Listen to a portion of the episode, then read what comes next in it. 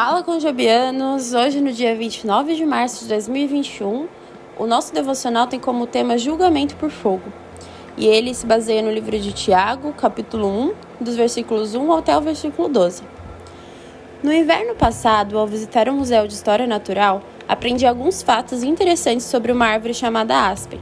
Um bosque de álamos, de troncos de delgados e brancos, podem crescer a partir de uma única semente e compartilhar o mesmo sistema radicular. Esses sistemas radiculares podem existir por milhares de anos, mesmo sem produzir árvores. Eles dormem no solo, à espera de incêndio, inundação ou avalanche para limpar-lhes um espaço nas sombras da floresta. Após um desastre natural limpar a terra, as raízes dessas árvores podem finalmente sentir o sol. As raízes, então, produzem mudas que se tornam árvores. Para estes álamos, a devastação causada pela natureza lhes possibilita o crescimento. Tiago escreve que o nosso crescimento na fé se torna possível pelas dificuldades.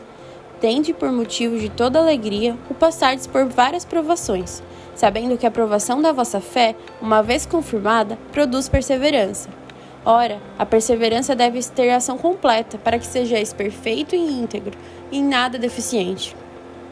É difícil ser alegre nas provações, mas podemos ter a esperança de que Deus usará as circunstâncias difíceis para nos ajudar a atingir a maturidade, como árvores de álamo.